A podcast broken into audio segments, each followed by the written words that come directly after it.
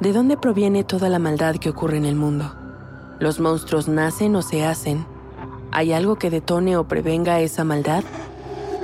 Soy Jessica Borja y te invito a escuchar Los monstruos no viven bajo tu cama, un podcast presentado por el programa Sound Up que investiga el origen de la violencia en mi país, tomando como punto de partida tres casos paradigmáticos que estremecieron a México en los últimos años. Escúchalo gratis en Spotify.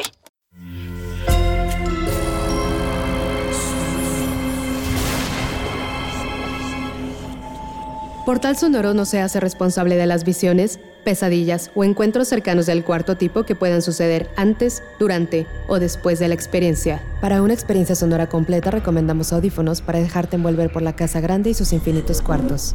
Escucha bajo tu propio riesgo.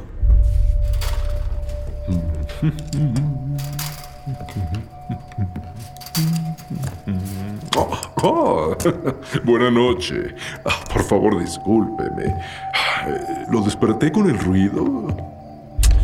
Ah, qué cosas. Sabe, me encontraba algo inquieto, así que pues decidí darle mantenimiento a nuestro querido reloj.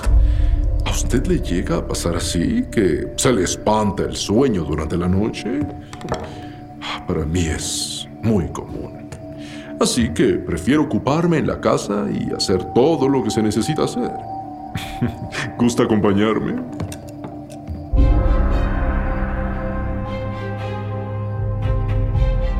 Sombras de la Casa Grande.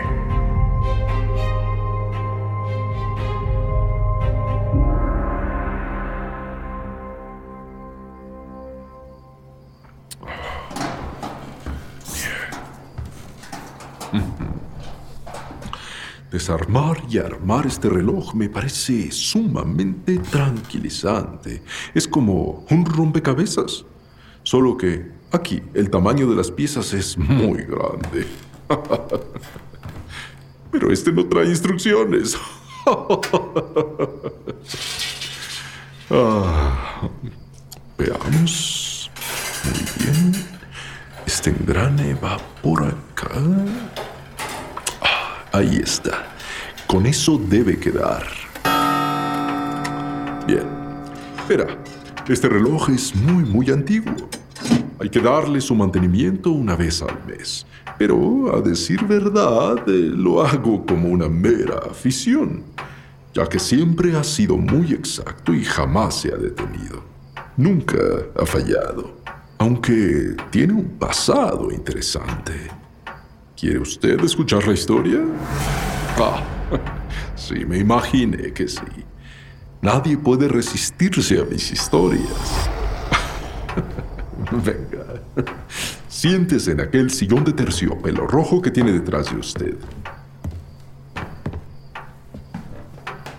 Adelante, póngase cómodo.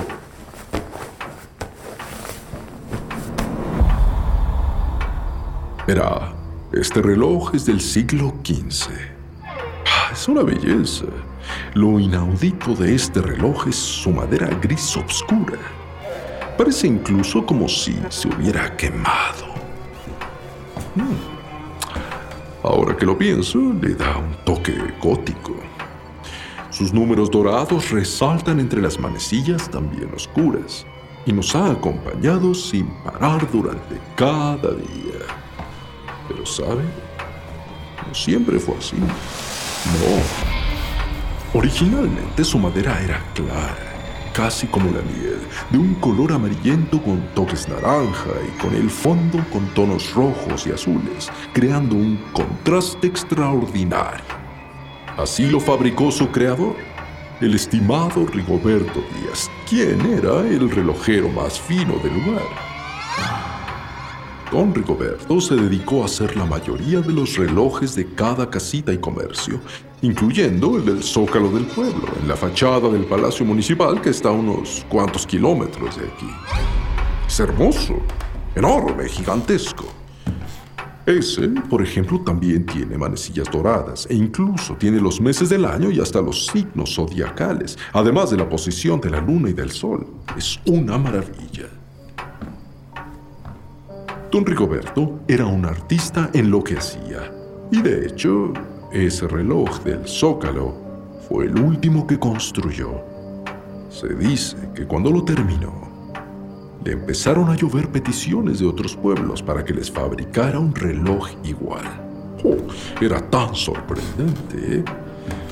Pero el mismísimo presidente municipal le pidió a unos rufiancillos que hicieran lo que fuera para que Díaz no volviera a construir relojes. Digamos que se puso celoso y solo quería para él tal majestuosidad. No podía permitir que ningún otro pueblo, ninguna construcción y ninguna otra casa tuviera un nuevo reloj de aquel famoso relojero. Y mucho menos pensar que fuera algo más hermoso, ostentoso o quizás fastuoso. En fin, una vez dada la orden y sin saber qué iban a hacer estos malhechores, el presidente municipal se desentendió hasta saber del trabajito realizado. Resulta así que un día, cuando Díaz salía precisamente de la casa grande y de dar mantenimiento a este mismo reloj, los rufianes lo siguieron y lo apedrearon directamente en la cara, lastimando de tal manera sus ojos que el pobre hombre quedó ciego. De esos ojos solo brotaban gotas interminables de sangre.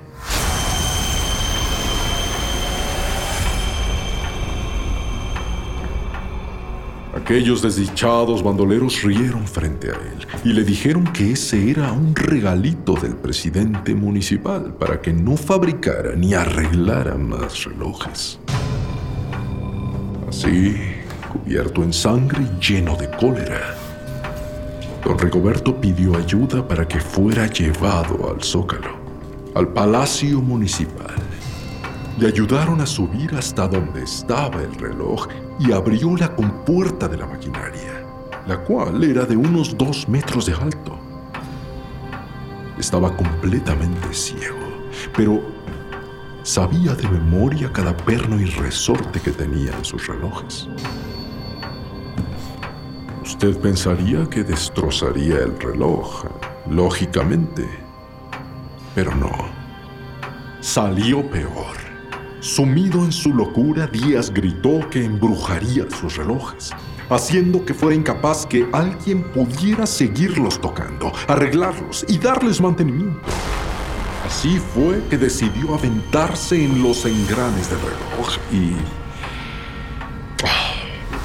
Ya se imaginará cómo quedó. No fue nada agradable a la vista. Qué recuerdos.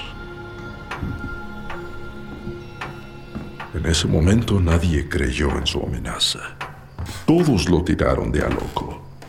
Hasta que inmediatamente, luego de su muerte, todos sus relojes cambiaron de color a este color gris cenizo que ahora puede ver en toda la madera. Siempre han sonado las campanadas cada 15 minutos aproximadamente.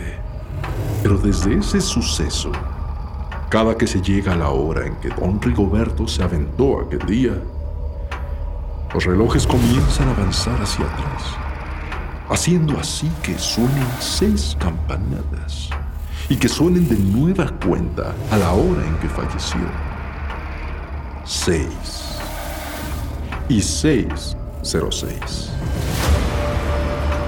Ese fenómeno se produjo mucho tiempo en todos los relojes que fueron manufacturados por él. Obviamente, quien intentaba arreglarlos sufría alguna que otra desgracia fatídica. Así que mejor se evitó intentar corregirlos, arreglarlos o darles mantenimiento. Simplemente, varios dejaron de funcionar con los años.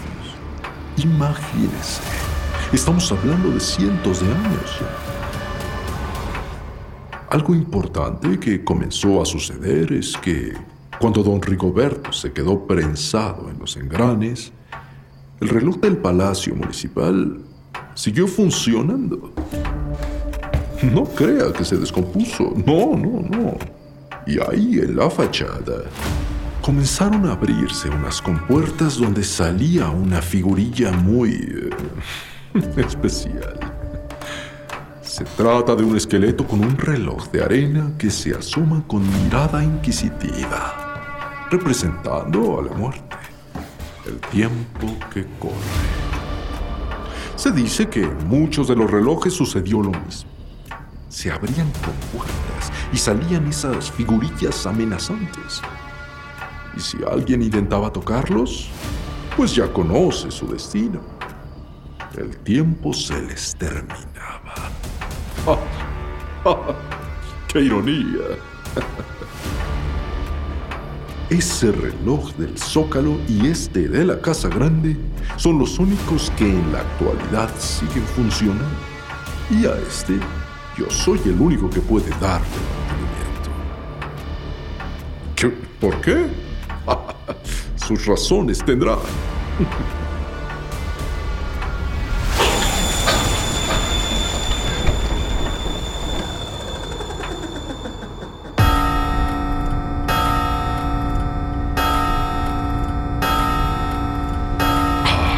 Ya es hora. Justo a tiempo. Mire cómo van las manecillas hacia atrás. Tic, tac, tic, tac. Oh, y ahora van hacia adelante. Ahí viene la figurilla. Observe. Calma, calma, señor mío. Me parece que ha sido demasiado para usted. Creo que sus nervios no estaban listos para esto. Porque lo mejor va a descansar. Oh, vaya, vaya. Eso es nuevo. Nunca habían sonado tres veces las seis campanadas. Seis, seis, seis. Yo que usted no perdía el tiempo y mejor me alejaría. No vaya a hacer que su ventura o desventura dependan de ese triple seis. Oh. Oh. Uh. Oh. El reloj se ha detenido. Bueno, como dicen por ahí, siempre hay una primera vez.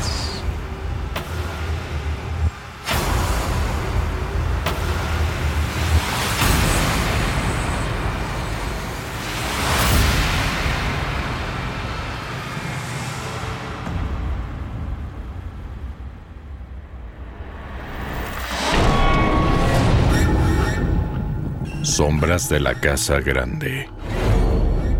Impregnado del alter ego demoníaco de Luis Eduardo Castillo. Nacido de la oscuridad de Yolanda Castillo.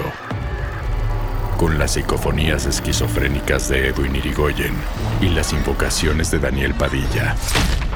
Producido interdimensionalmente con Israel Pérez y Fernando Santamaría para Portal Sonoro.